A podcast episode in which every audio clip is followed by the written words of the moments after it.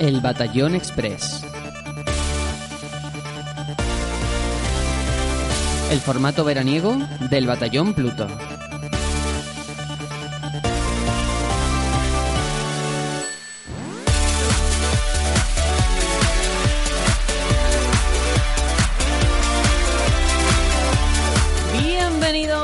Amigos, queridas amigas, al Batallón Express, el programa de videojuegos más escuchado en Alexandria y el favorito de los bichos Buri.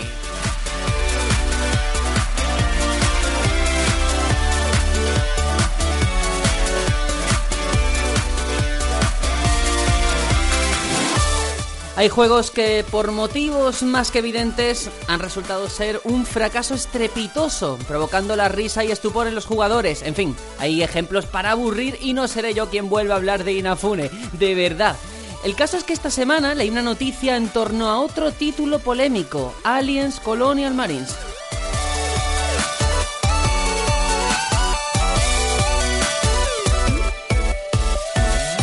Seguro que habéis intentado borrarlo de vuestra mente, pero este juego fallido existió, al igual que sus aliens imitando a Chiquito de la calzada. Pues bien, un usuario ha descubierto una errata tipográfica en los archivos del juego que al corregirla mejora notablemente la inteligencia artificial de los enemigos.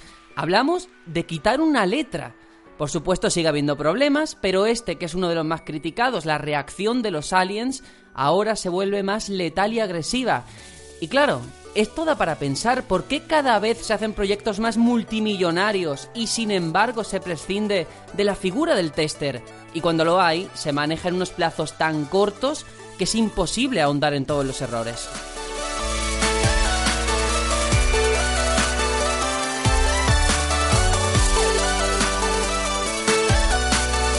Es un hecho que en plena era digital, donde todo es inmediato, somos nosotros, los consumidores finales, los que nos hemos convertido en los testers de las empresas. Algunas lo disfrazan de una forma más o menos inteligente, con betas y demos antes del lanzamiento final, pero otras no tienen ningún tipo de reparo en decir estas prácticas en voz alta. Y lo peor es que esto está lejos de llegar a un final.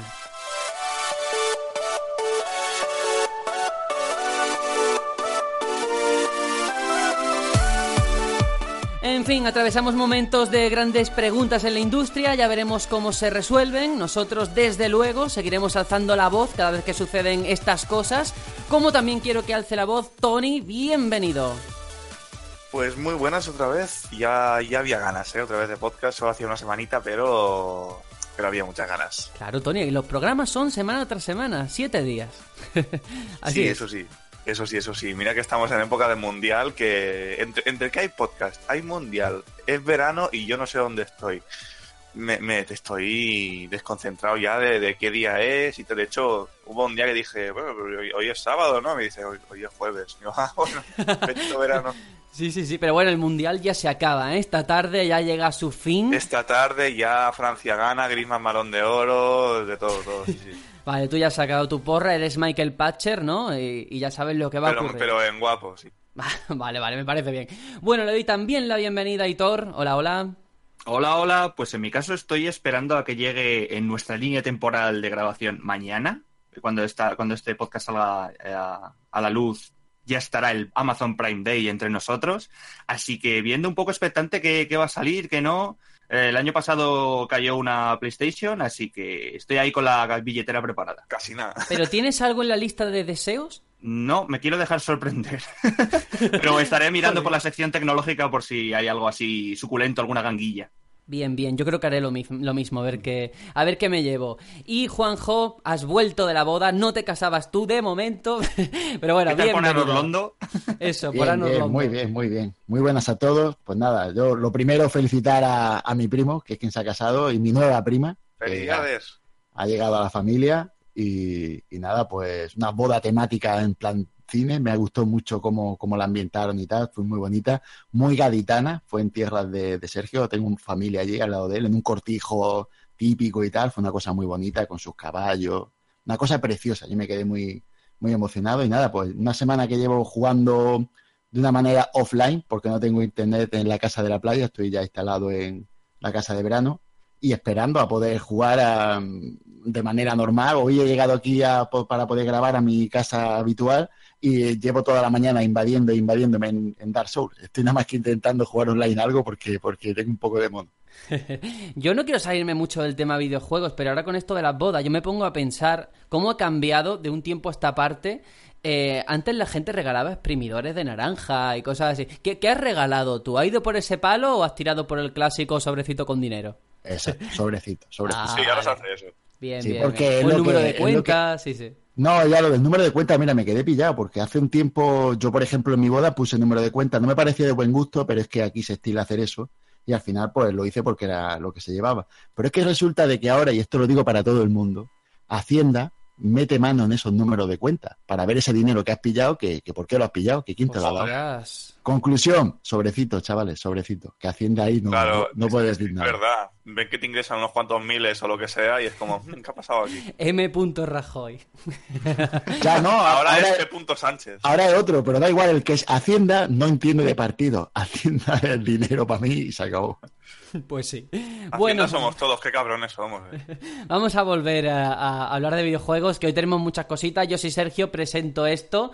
Eh, y quiero aprovechar para dar las gracias. El martes estuve en el casting de OT, de Operación Triunfo. Fue muy divertida la experiencia. Eh, y muchas gracias a todos por el cariño, a vosotros, a la comunidad también, porque es una cosa muy chula ver cómo pues, la gente te apoya y todas esas muestras de cariño y afecto. Así que nada, ahora sí que creo que es el momento de, como digo, hablar de videojuegos, hablar de todo aquello que tiene que ver con la industria y el sector y por supuesto lo hacemos con la opinión de mierda.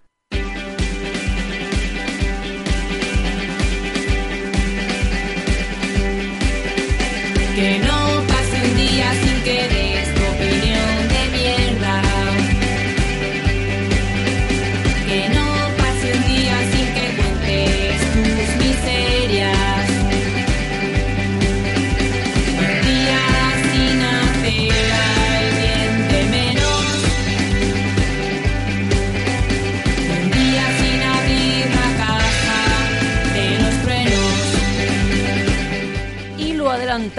ayer sábado en un directo que hice por el canal de YouTube, que de hecho yo creo que se va a quedar ese el día, creo que van a ser los sábados, no quiero poner nada fijo porque luego no lo cumplo, pero lo adelantaba, cosas que no nos gustan, cosas que odiamos de los videojuegos, de la industria en general, de algún título en particular, algo que damos ya por hecho que está sentado, que nos tenemos que tragar, pero que sin embargo nos echa para atrás, no nos agrada.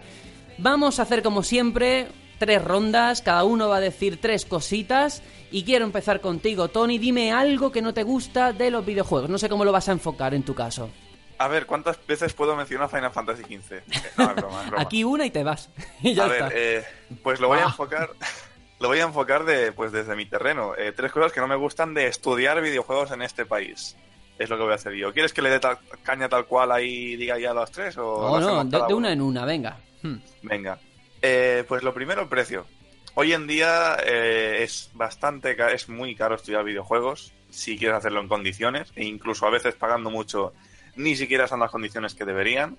Y claro es algo tan nuevo que aún están aún hace falta a poder abaratarlo de alguna manera. Y eso es algo que, que deja mucha gente fuera. Hay mucha gente que no puede permitirse esto incluso gente que se lo puede permitir, a veces se tira para atrás porque dice el precio es muchísimo. Y de verdad que es, algo que me apena mucho porque, ya te digo, deja mucha gente con talento fuera o gente que puede llegar a tener unas habilidades increíbles y es algo que está, está haciendo estragos. Y entiendo que hablamos de la escuela pública, ¿no?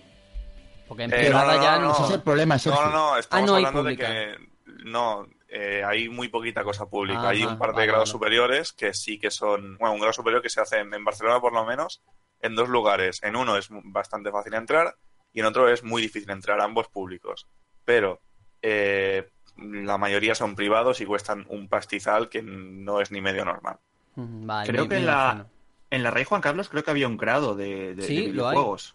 Pero a saber qué tal. No sé si a día de hoy es bueno irse a la Rey Juan Carlos, lo digo yo, que he hecho dos carreras y un máster ahí.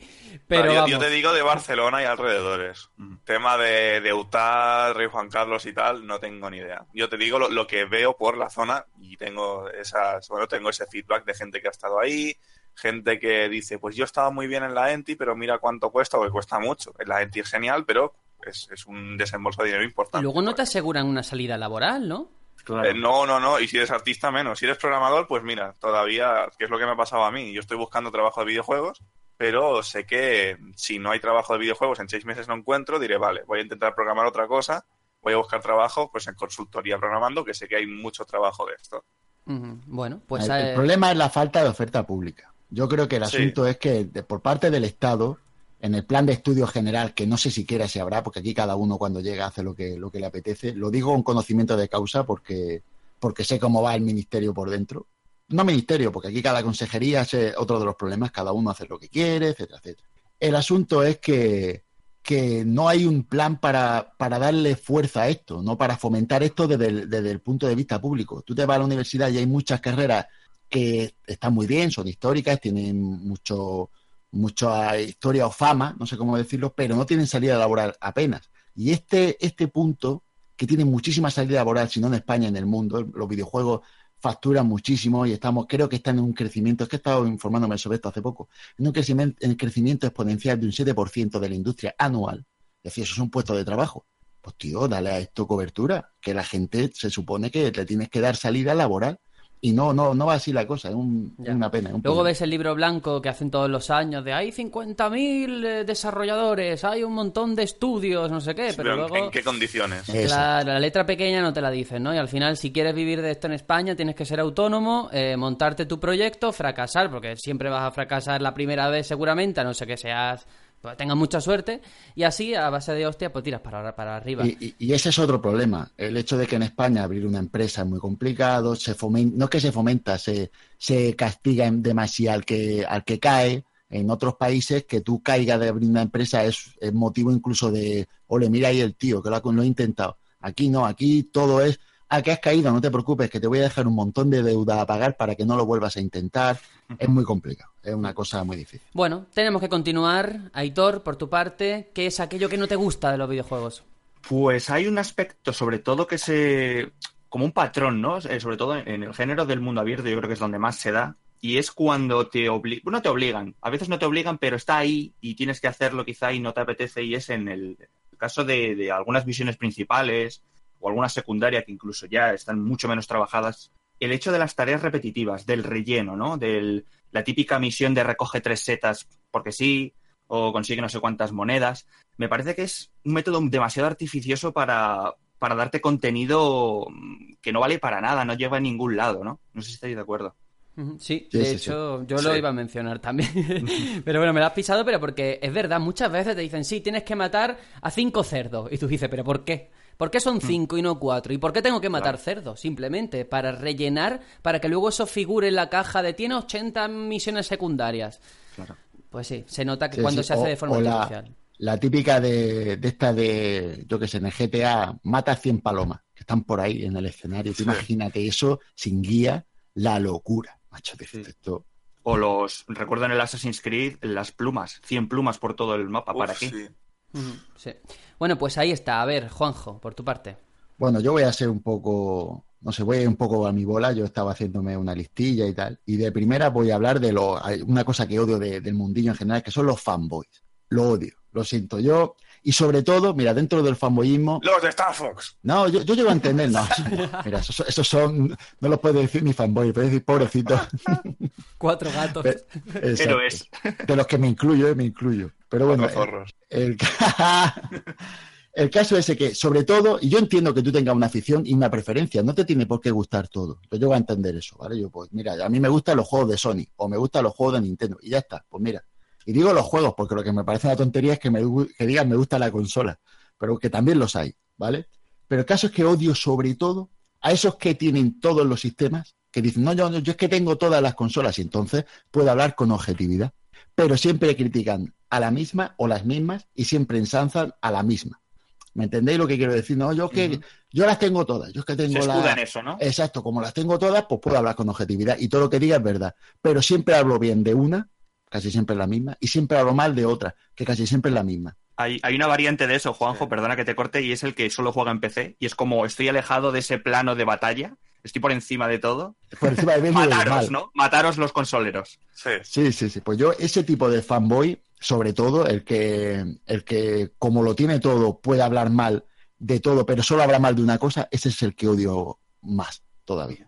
Bueno, a mí se me ocurren varios nombres, pero no voy a decir nada. Pero evidentemente es cierto que ahora que ha proliferado la- la escena eh, youtuber, donde todo el mundo habla sin filtro, donde un montón de gente te sigue simplemente por no sé por qué, pues sí que se ha radicalizado todo mucho. Y se habla de marcas, como si tú fueras un inversor de la compañía, cuando no, pues a ti te puede gustar más algo, como tú comentas, tener una preferencia u otra, pero al final no deja de ser eso. Yo sigo comiendo todos los días, sigo yéndome a dormir y, y no dependo de que una fracase o no fracase. Ojalá todas les vayan bien, si es que no hay más.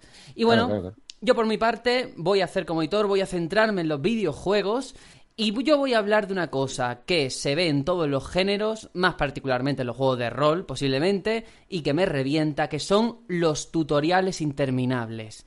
No hay Oh. nada peor en un videojuego, que recordemos, es un videojuego, una interacción con la persona que está al otro lado, que eh, un montón de menús, un montón de, de formas de enseñar, de, de contarte algo, ¿no? Cuando lo interesante es enseñarlo, no me lo cuentes, enséñalo.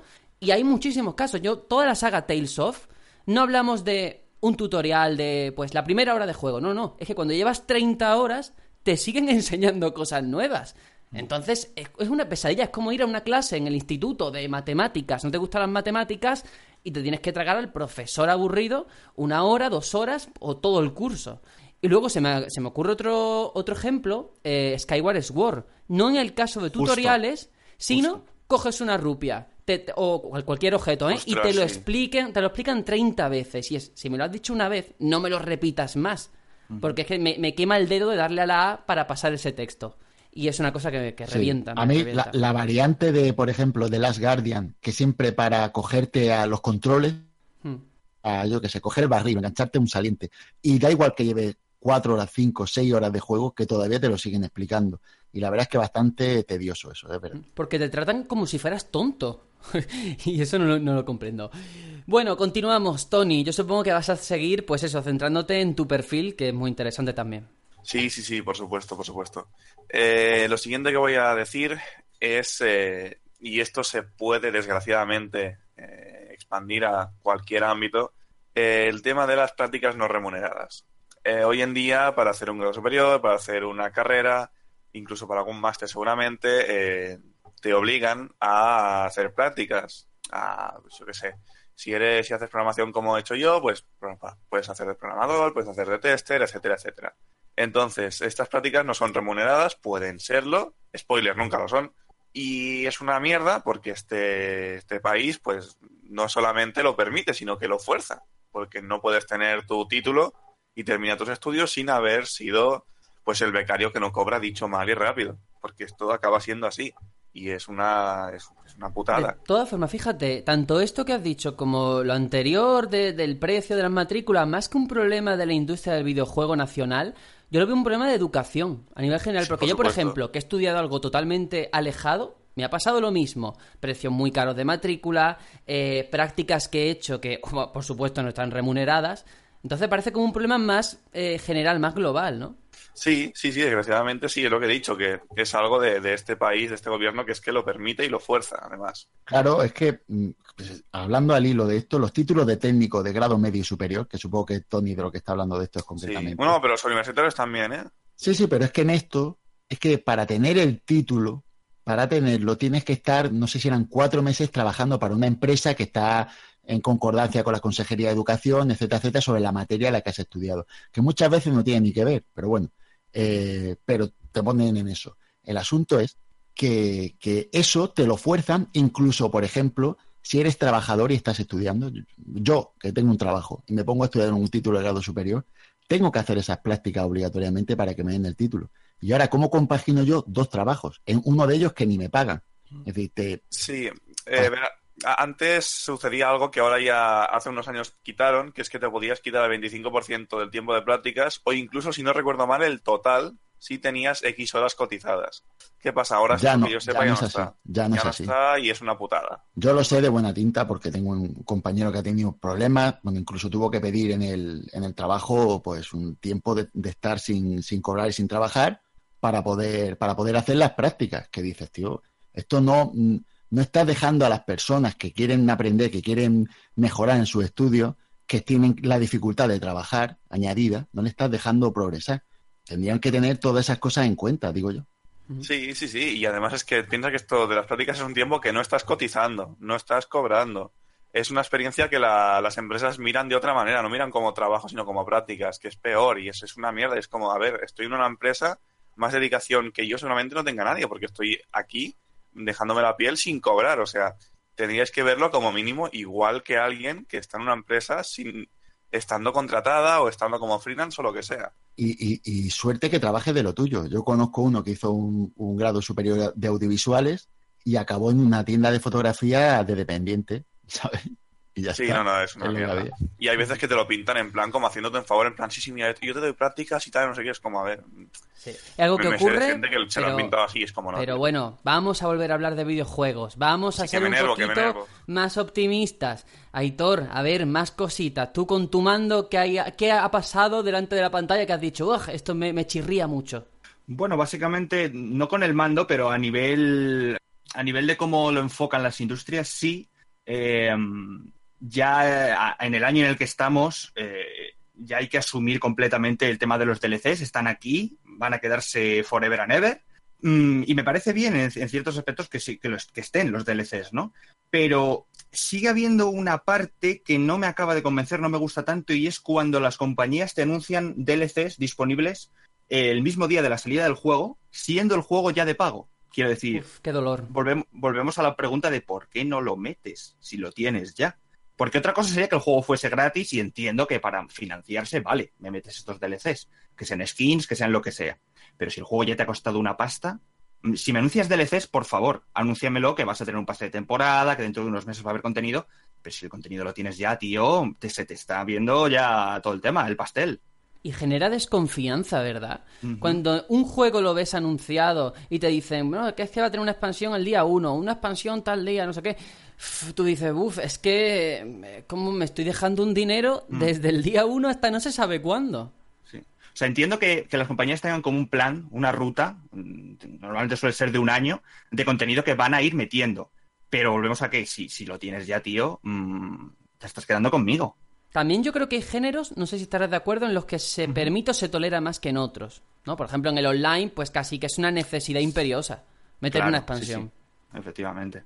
Sí, sí pero ya te digo, con el tiempo. Yo creo que se asimila mucho mejor cuando han pasado unos mesecitos y te dicen, mira, nuevo contenido, y dices, anda, mira, qué sorpresa. Pero si ya lo sabes mm, y dices, vale, pues, pues me la has colado otra vez. Hmm, pues sí. Bueno, a ver, Juanjo, por tu parte. Bueno, yo voy a hablar de una, algo muy manido, pero es que la verdad es que lo odio, que son las loot boxes. Y quería explicarme.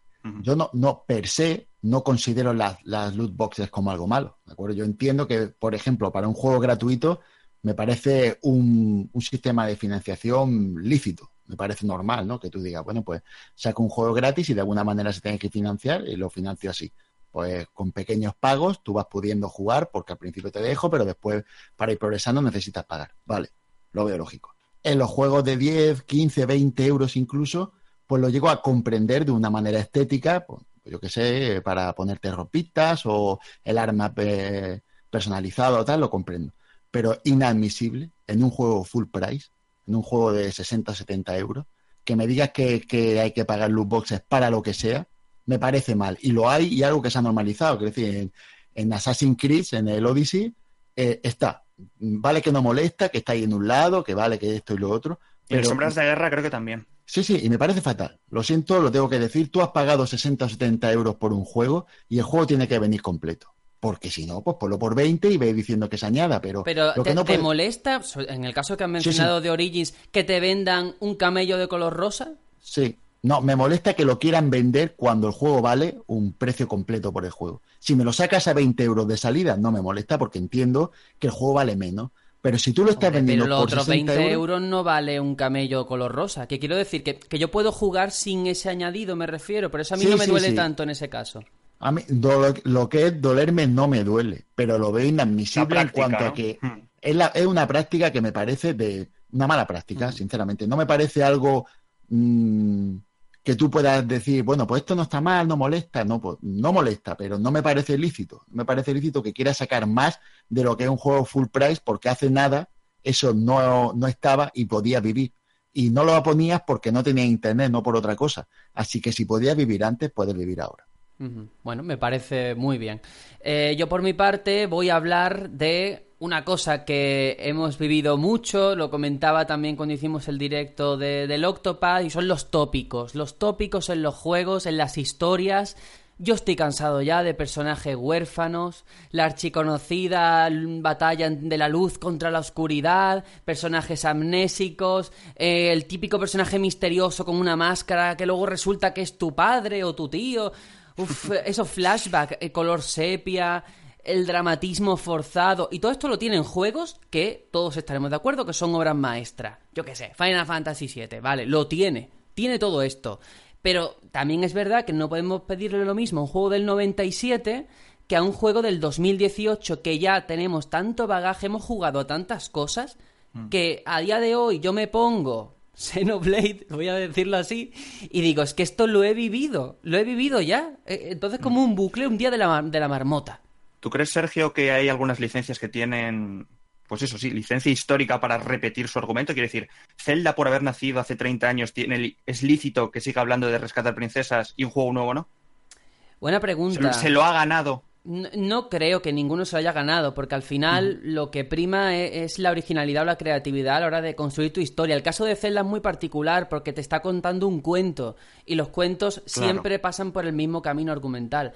Pero sí que hay otros que enarbolan la bandera de no es que nosotros estamos ofreciendo una historia original, no sé qué. Luego lo juegas y es el viaje del héroe, pero que no está disfrazado ni siquiera. Y esto es propio de los videojuegos, pero también del cine ¿eh? y de la literatura. Hay tópicos que tú puedes utilizar, pero al menos intentar disimular y que no se note que, lo has cogido tal cual. Yo, creo que acaba de dar en el clavo con el tema de la comparación como, como, como haces con el cine y la literatura.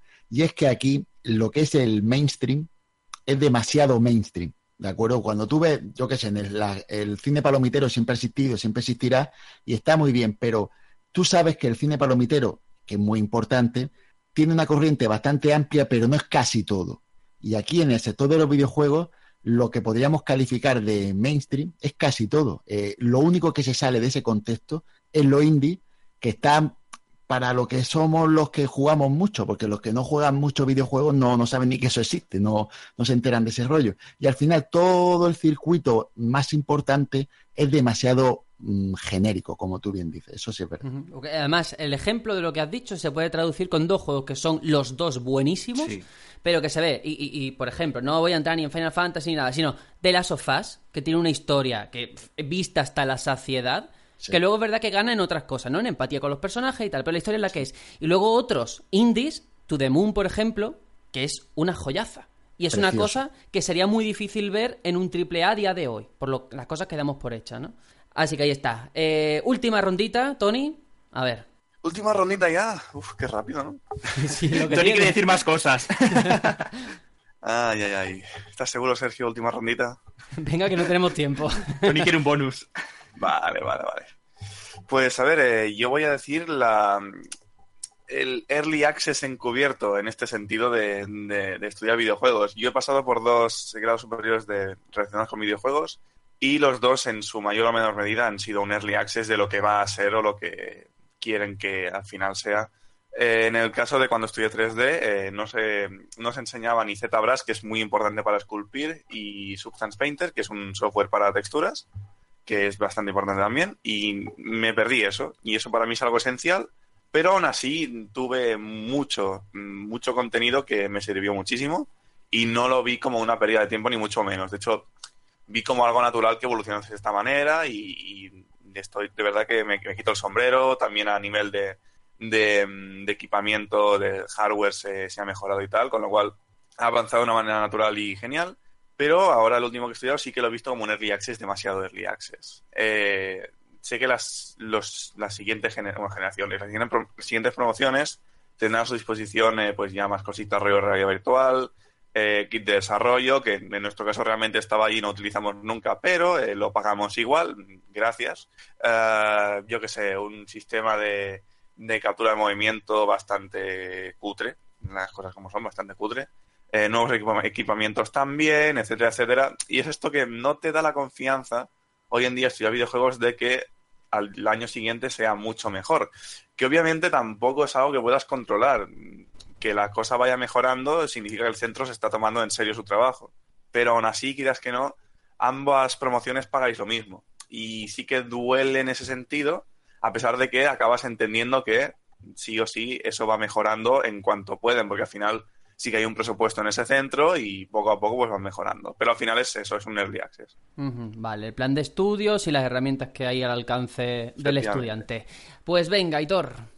Pues vamos con otra práctica de, algunas empresas que por suerte no está siendo muy. no, está aflorando demasiado, ¿no? Pero hay algún que otro caso. Y es el tema de eh, las ediciones coleccionistas que vienen sin juego. Y se me ocurre el ejemplo de, por ejemplo, de, de, Resident Evil 7, creo que es el más sonado de últimamente, que era esa, esa casa, esa recreación de la mansión Baker, ¿no? Que te viene sin el juego, que me parece una tomadura de pelo, de verdad, ¿eh? eh quiero decir, mm, ¿por qué hacéis esto? ¿Qué os cuesta meter el juego? Mm, ¿Es que tenéis que pedir más dinero de lo que cuesta ya una edición coleccionista? Con el Sonic Mania también, ¿no? Pasó. Pero venía con el juego en digital, ¿no?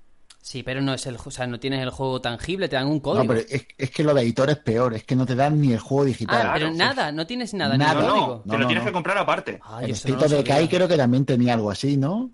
O no me acuerdo cuál era. entonces no es el juego, es son merchandising. Packs de merchandising. El, State of Decay y el, el Red Dead Redemption 2 son packs de merchandising al final. Sí, pero es que hay otros, como dice Editor, que, que lo venden como, como edición de coleccionista. Pues para mí eso es merchandising sin más. Si no te viene el juego, ¿qué, qué, es esto? Claro, ¿dónde está el, sentido? No sé, son cosas de... Y mira que la de Resident era muy chula, pero muy chula. Sí, pero no lo vendas como algo coleccionista del juego. Véndelo como merchandising, como si fueran camisetas. Y ya está. Pues fíjate, por, hacer una extensión de lo que ha comentado Editor, se me está ocurriendo también eh, esas ediciones coleccionistas que desde que salen en América o en Japón a lo que nos llegan aquí, eh, salimos perdiendo, ¿eh? Metal Gear Solid 5, Metal Gear Solid 5 me acuerdo. Eh, ese brazo, lo enorme que era en el resto de países, en el nuestro era una pues miniatura. Pero sí, ahí está. Esto era de, un niño pequeño, era de aquí. Pero incluso en esto, cuando yo fui a Berlín hace nada, vi una diferencia también aquí. O sea, os, os pasé la foto de como una bolsa de sangre de estas de, hospital, que era el juego, el State of Decay 2. Hmm. Y digo, ¿esto por qué no está aquí? Porque esto aquí no está. Y nos estamos yendo a, dos horas en avión. Ya. Venga, continuamos, Juanjo, que no tenemos mucho tiempo. Bueno, pues yo voy a hablar de algo que afecta, me afecta un poco a mi generación, sobre todo. Es algo que, sufrimos y además somos los que llevamos el látigo en esto. Muchos, yo no, por suerte. Artrosis. Sí, bueno, aparte de artrosis y alopecia, son otras, otras muchas cosas, ¿no? Y son los talibanes del retro. Odio muchísimo hay una, una, parte de mi, de mi generación. Estoy contigo. Sí, que son los típicos que si te equivocas en alguna fecha o en algún título o en lo que sea, te machacan. O por un sistema que no que te has equivocado. No, pues tal juego que salió en tal sistema. No, no, no. Ese juego salió en el otro y además ZX Spectrum. Digo, los Wikipedia Man, ¿no? Sí, sí. relajaron. Sobre todo los del retro, ¿vale?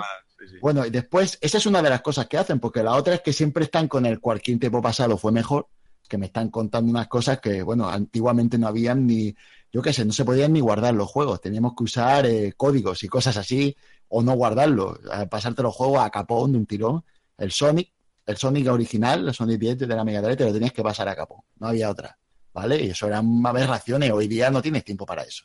Y después, que no juegan a nada nuevo, a nada nuevo, solo juegan a todo retro, pero sí critican todo lo nuevo con un par. No, yo es que solo juego a juegos antiguos, yo nada más que uso emuladores y yo de emulación un montón, que si filtros, que si rollos, pero los juegos de ahora no valen nada, esto no vende, está lleno de bugs, esto tal, y el online y la comunidad es tóxica. el primer tóxico eres tú, tío. Y me, dan bastante rabia. Son gente que, que, yo de mi generación desterraría como, como, como, no de la faz de la tierra, pero sí de lo que es el asunto de esto de videojuegos. No me gusta que estén porque lo hacen todo feo. Y a mí la gente que lo hace todo feo no, no me gusta escuchar.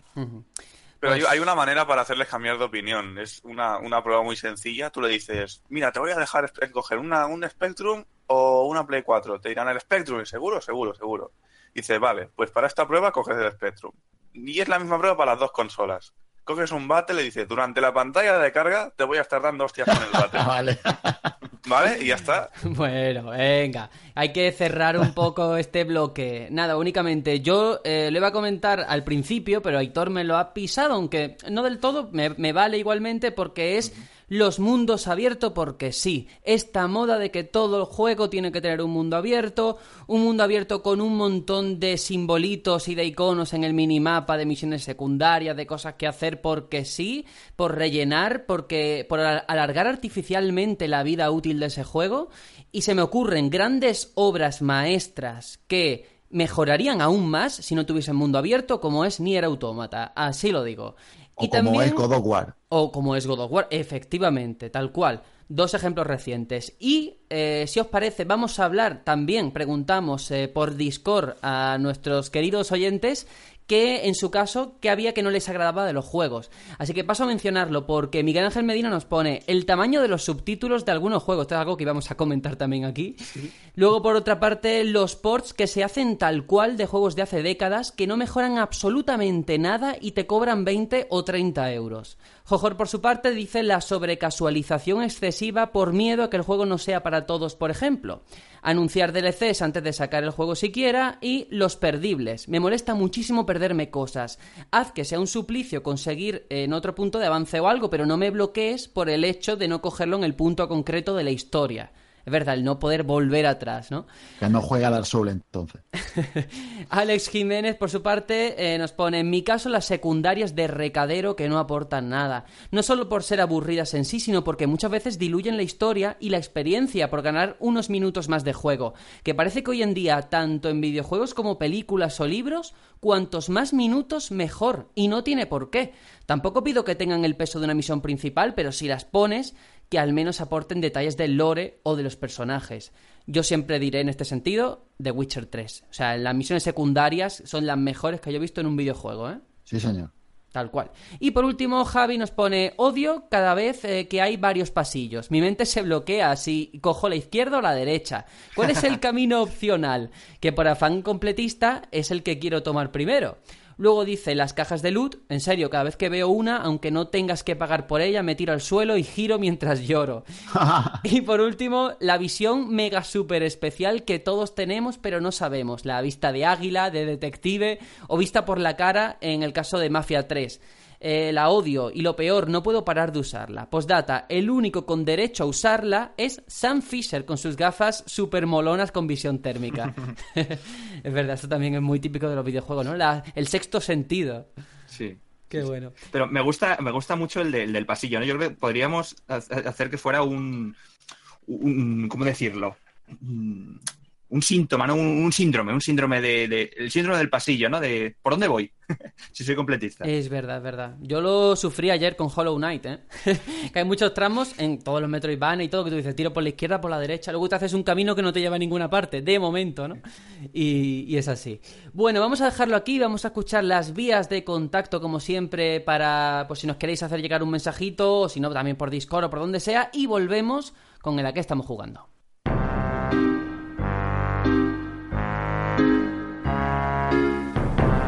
Soldado, mirada al frente. Somos el batallón Pluto.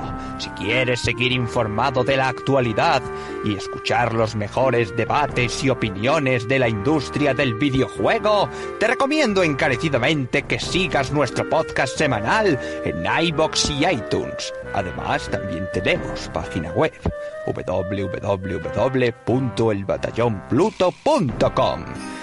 Y si no, también puedes seguirnos por redes sociales. Estamos en Twitter y Facebook.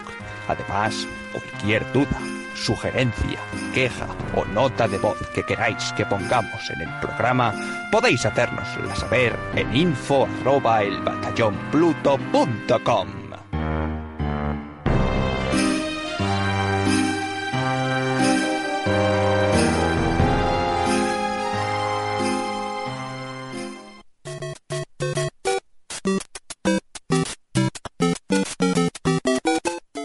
amigos, a pata y un bruto. Soy yo, Mario. mamma mía, ustedes son número uno. Vosotros también.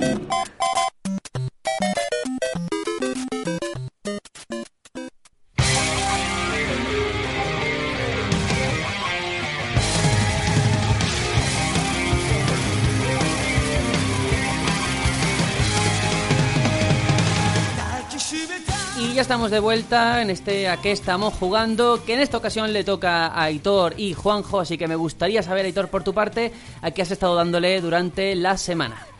Pues fíjate, he desempolvado mi 3DS, que hacía tiempo que no quería, y he estado buscando la demo de WarioWare Golf y he estado dándole un poquillo a ver, a ver qué traía de nuevas. Oh, qué Eh, bueno. WarioWare, una saga que yo la única vez que la había tocado fue en DS, en aquel WarioWare Touch, Touched, como se Sí. diga. Yo tuve el Smooth Movies de, de Wii, que de hecho lo tengo aquí.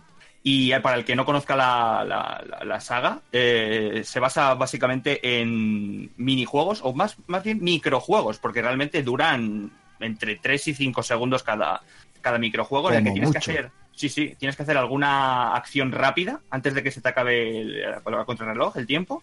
Y tienes cuatro vidas. Entonces consiste en aguantar todo lo que puedas eh, para hacer nuevos récords y ir desbloqueando nuevos minijuegos con, con otras variantes, ¿no? Con, dependiendo, pues, si usas el, el lápiz táctil o los botones o lo que sea, ¿no? Entonces, bueno, esta demo está disponible ya para todo el mundo, gratis, eh, para todo el que la quiera probar. El lanzamiento del juego es dentro de dos semanitas, más o menos, el día 27 de este mes, concretamente. Y, y una cosa que me sorprendió nada más empezar el juego es la voz de Wario. Mm, está en español, que yo flipé, me Qué explotó bueno. la cabeza Ostras. y dije, wow. Mm, claro, acon- acostumbrado a la voz de- del grandísimo Charles Martinet, dije, mm, vaya, ¿cómo se han atrevido, no? No, no queda del todo mal, aunque le echo de menos, ¿no? Me hubiese gustado que hubiese- lo hubiesen respetado el inglés, aunque fuera, ¿no? Pero guay. Pero se Eh, parece, se parece la tonalidad y todo eso. Sí, la, la tonalidad la intenta poner igual que Wario, entonces en ese sentido, guay. Eh, Yo es que Wario y Waluigi, yo cuando lo escucho, de hecho, cuando juego al tenis, este tenis Sí. Aces, me cojo el Waluigi nada más que para escucharlo.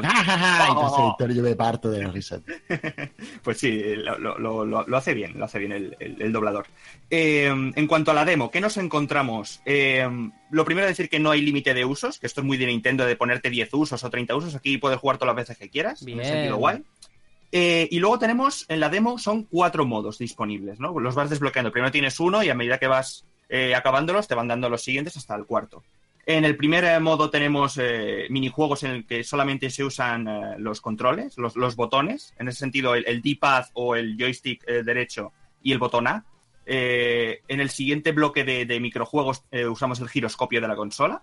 En el siguiente la pantalla táctil y en el último hacemos como un compendio de, de- todas esas cosas. También se ha dicho eh, que en la versión completa del juego haremos uso del micrófono de, de 3DS, como ya pasara en, anteriores entregas. Entonces es un juego bastante adictivo, yo diría, eh, en el que tu objetivo es superarte a ti mismo, ¿no? Eh, aguantar lo máximo posible porque a medida que vas acumulando puntos, por así decirlo, vas, vas pasándote microjuegos, eh, la velocidad va aumentando y también la dificultad. Hay variantes del mismo microjuego en el que te lo ponen más chungo. Eh, las cosas son más minúsculas, son más precisas, más preciso el movimiento. Entonces, mola, mola el, intentar mejorarte a ti mismo. Eh, el único punto que diríamos negativo, por decirle algo al juego, va a ser, yo creo, el precio. Eh, un poco alto quizás. Estoy viendo que en las reservas está entre 35 y 40 euros. Es un juego en el que vamos a tener unos 300 microjuegos, pero es posible que mucha gente diga, uff, es demasiado precio, a lo mejor con una rebajita por debajo de los 30 entraría mejor, ¿no? Porque al final no dejan de ser, eso, son muchos microjuegos, pero son microjuegos. Mm, ¿Y los que has probado, qué, qué te parece a nivel de, de calidad? Si son divertidos, originales. Sí, la verdad que sí. Hay, ah, todos son nuevos, mm, por lo menos los que hay en la demo. Yo pensaba, digo, a lo mejor es un compendio de todos los, o gran yo. parte, claro, de, de- de- de muchos microjuegos de toda la saga eh, metidos aquí. No te puedo confirmar si, si va a ser así, si los va a haber, va a haber reminiscencias de algún que otro microjuego aparecido en otro, en otro juego de, Wario, de WarioWare. Pero los que he visto todos son originales. Hay uno de que son meter los Joy-Con en la Switch, en, en el apartado de táctil.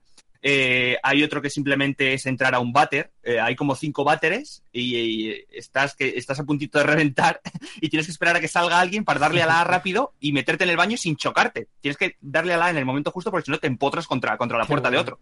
Entonces son, son juegos cachondos, son, son muy divertidos. La verdad Mm, que es un humor si podéis echarle el tiento, eh, estando gratuito y al acceso de todo el que tenga una 3DS, por favor, jugadlo.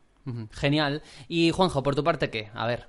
Bueno, pues yo mm, es un jueguecito que, que me pillé para, para, Switch no hace mucho y aquí le tengo que dar las gracias a Jeff JP, uno de nuestros soldados, que me habló de él y, y lo pillé. No esperaba que me diera referencias, pero porque suponía que era bueno, ya le había echado el ojo y era Action Verge en la edición Multiverse Edition para, para Switch, ¿vale? Uh -huh.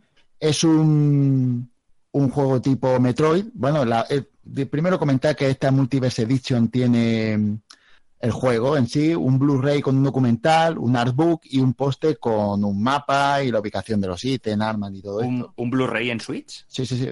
No se puede usar en la Switch, pero puedes usar el Blu-ray. claro, no entra. El Blu-ray es más grande que, que, la Switch, creo yo, en diámetro, casi seguro. Pero bueno, el caso es que te viene ahí con un documental y tal. Entonces, eh, es un juego tipo Metroid que creó Thomas Hub y, y nada, es un juego que que es Metroid no solo por lo que es el tipo de juego, sino ya está por la estética. Es muy Metroid el juego. Y nada, llevamos a un protagonista que se llama Trace, está en un mundo que se llama Sudra. Y no quiero contar la trama porque me parece muy interesante y me gusta que no te la dan de, de primeras, no te lo explican todo, sino que vas jugando y la vas, la vas eh, captando poco a poco. No tan críptico como pueda ser Metroid o Super Metroid, no sé si lo habéis jugado, pero eran juegos muy crípticos. Este es un poco más, más abierto, pero te sí lleva de la mano no te lleva tanto, ah. pero te lleva algo más. Es que lo de Metroid y Super Metroid era demasiado. ¿vale? Y, y, el caso ese, que es un juego, no lo llevo muy, muy jugado, llevaré un 20% del juego, por lo menos de mapa explorado llevo un 20%, no llevo muchísimo, estoy empezando con él prácticamente. Y, pero ya la variedad de armas que, que llevo me parece bastante, bastante buena, porque hacen, con esas tres que estoy usando, tres, cuatro que llevo ahora mismo en uso, el, las posibilidades que me dan son muy diferentes, muy distintas. No es simplemente más potencia o, algo así, sino que puedo hacer cosas muy, muy diversas con cada arma, más allá de que una llega más lejos, otra más cerca, por poner un ejemplo. Y, después eh, la típica jugabilidad de los escenarios de, de, este tipo de género. No tiene marcador o puntuación, que eso me parece interesante. No, por matar más enemigos no vas a ir mejorando. Eso también es muy Metroid, es muy, mucho menos Castlevania lo digo porque no me parece nada Castlevania, por eso no digo que es un Metroidvania. No tiene nada de rol por ninguna parte, ni de avance en el personaje, más, más allá de las mejoras en cuanto a equipo que vas consiguiendo, ¿no? Que eso también es interesante. El equipo va modificando al personaje poco a poco. Yo que sé, si te pones una, una, bata, pues el personaje a partir de ese momento va con una bata de esta de, de laboratorio, por decir algo. Hay muchos secretillos en cuanto a zona oculta, atajos, dimensiones paralelas, cosas así. Y una cosa interesante es que me gusta mucho que, que hay zonas como bugueadas, están como con bugs y de una manera que no quiero explicar mucho, pues las puedes arreglar o puedes modificar esos bugs. Y eso me, me ha parecido muy interesante, muy, muy innovador en cuanto a la premisa. Eso es totalmente en 2D. Eh, los poderes y habilidades que puedes conseguir son muy originales dentro del género. Yo he jugado algún que otro juego tipo Metroid y esto me parecen unas cosas no, no las típicas de siempre, sino me han parecido bastante originales. Y una cosa que me ha gustado por un lado y por otro no es el sonido, porque por un lado me, me, parece muy dispar. Hay unas partes muy buenas, unas canciones que me gustan mucho en una zona y otras que no me, no me dicen nada. De hecho, las veo hasta repetitivas. Y me ha llegado incluso a pasar, que esto lo tengo aquí anotado, que en un boss final tardé un tiempo X en pasármelo y la canción se reinició. Decir, pasó el tiempo de canción y claro, es normalmente estos bosses que cuando empieza hay un sonido que es de inicio y después ya, ya, va la canción, pues ese sonido de inicio volvió a sonar. Me pareció un poco falto de, o fa, un fallito, un fallito a la hora de programar mm. eso. Pero fíjate, ¿eh? Cómo el indie prácticamente eh, ha salvado el género. Porque sí, sí, sí, estamos totalmente. hablando de este, Hollow Knight, eh, me recomendaron ayer Dead Cells, en fin, hay un montón de juegos que parece que para el indie no sé, no sé, supongo que porque el presupuesto es menor, no tengo ni idea, ¿eh? Y a lo mejor pueden centrarse a nivel de diseño, a nivel artístico, a nivel conceptual, pero es verdad que el género está en buenas manos gracias a, a estos desarrolladores independientes. Yo, yo, creo que lo que comentas es un, un, poco por un tema de recursos, porque tú piensas que sí. con un mismo mapeado eh, pueden hacer una historia mucho más larga y entonces ahí ahorran bastante tiempo de programación y recursos, un género que se presta a este tipo de cosas, ¿no? Y bueno, solo decir ya a cabo que los recomiendo muchísimo por el precio.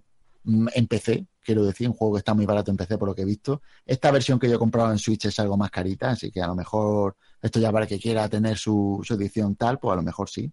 Un juego que recomiendo muchísimo para el verano. Sé que no llegó a tiempo, que se hicieron las recomendaciones para el verano sí. la semana pasada, pero yo pues me apunto a esto. Y una cosa muy meritoria, solamente acabo diciendo que al igual que About Elise, está hecho por una sola persona. Ah, mira qué bien. Toma. Ole. Pues ya está. Y Hollow Knight por dos, ¿no? Uh, No. Cuatro Bueno, creo que eran. Técnicamente About Elise está hecho por uno y ayudado por otro que es el Uno y que- medio. Un pringaillo que hizo la música, ¿no?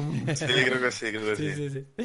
Bueno, vamos a dejarlo aquí. Vámonos a los últimos compases del programa, a los comentarios finales que nos han ido dejando en el episodio pasado.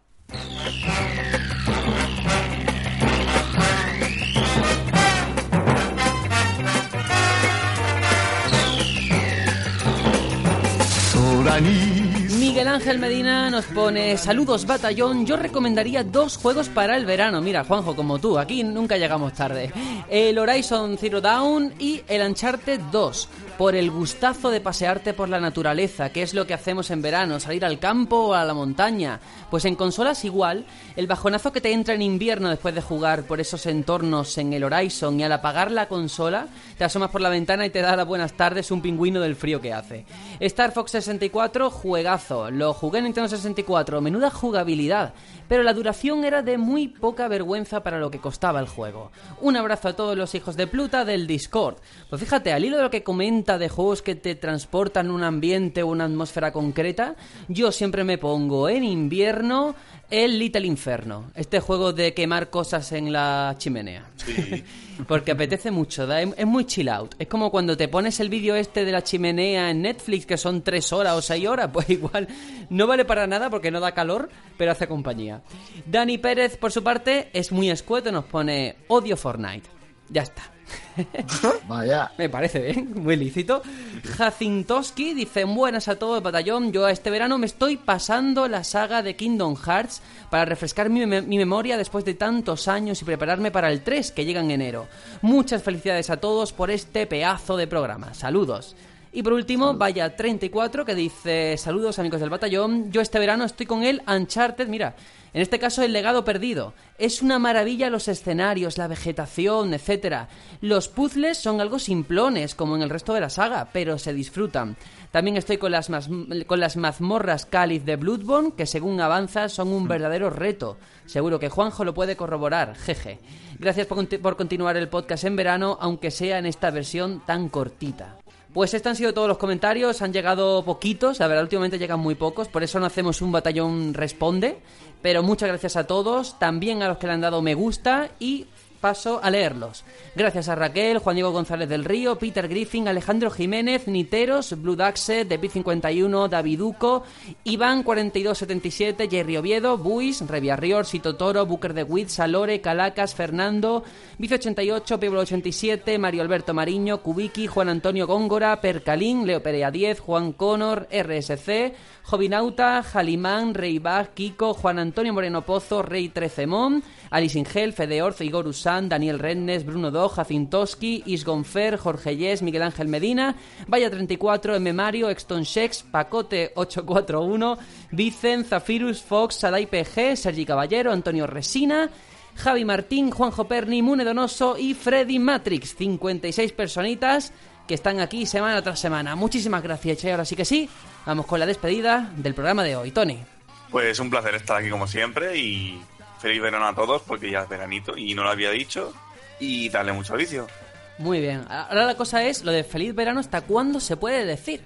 Porque... Para mí hasta septiembre. El 1 de septiembre se acaba el Ah, verano. Para mí, para mí. Es que lo de, la, lo de feliz Navidad, por ejemplo, yo lo he visto a gente decirlo hasta en febrero.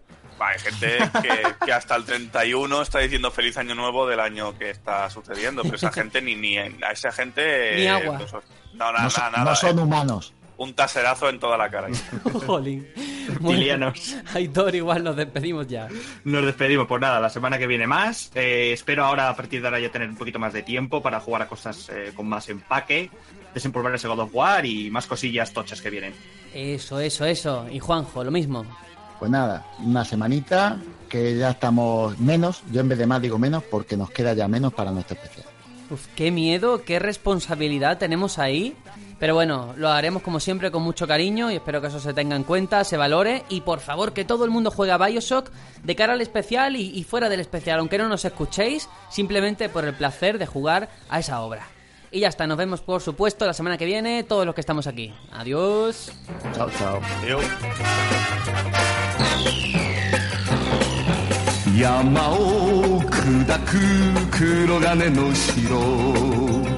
ーパーロボットマジンガー Z 正義の怒りはみんなのため。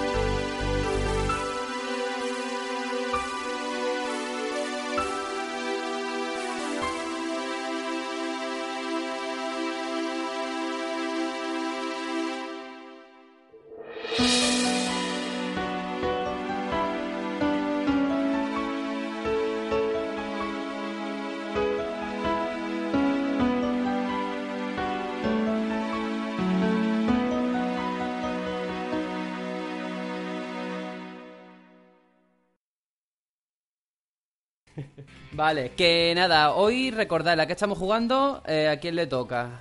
A mí. A, a- Y a a ti mí. y a Juan. No, a ti, Tony, Ah, sí. ¿no? No, a mí. Eso, a Hitor y Juanjo. ¿Y yo, qué, ¿Y yo de qué hablé la semana pasada? Pues. De algo mierda. random, sí. Del Star Fox o algo así, ¿no? No me Yo acuerdo. hablé de algo. Estuviste hablando de, de, de, de- de qué fue. No me acuerdo. ¿Yo? Sí, sí, hablaste de sí, algo. Sí. Joder, no lo saben ni vosotros. Mira que escuché el programa, pero no me acuerdo. tío. Porque Me lo dejamos de- para el final, porque yo tenía el Vampire y le dije, por lo Eso tuyo es. al final. Ah, ¿verdad? ¿Y yo de qué mierda hablé? Madre mía, Tony, no saben ni lo que ha Del jugado. Crash, del Crash Bandicoot. Ah, es verdad. Ah, sí, además el del tres. 3, del Warp. Sí, del Crash 3, sí. ¿Ve cómo me acuerdo? Sí, sí. Pues estoy enganchadísimo al Hollow Knight, ¿eh? Qué Eso guapo. me han dicho, que está muy, muy, muy jamón. Bueno, ¿lo Qué pillaste chulo. ese de, de 6 euros en México? En México no, porque en México es muy complicado. Lo pillé en Sudáfrica. que me costó 9. Hay menos cola, ¿no? Más fácil. No, y que yo ya soy sudafricano, me he dado cuenta. Estoy tan acostumbrado a comprar que ya sabéis que, que os- que te dan puntos My Nintendo, que son descuentos. Pues me he ahorrado 2 euros, a lo tonto. Tío, yo es que no, no quiero ni, ni, ni aprender porque si no voy a empezar a comprar digital y paso totalmente. Yo quiero, solo quiero comprar físico.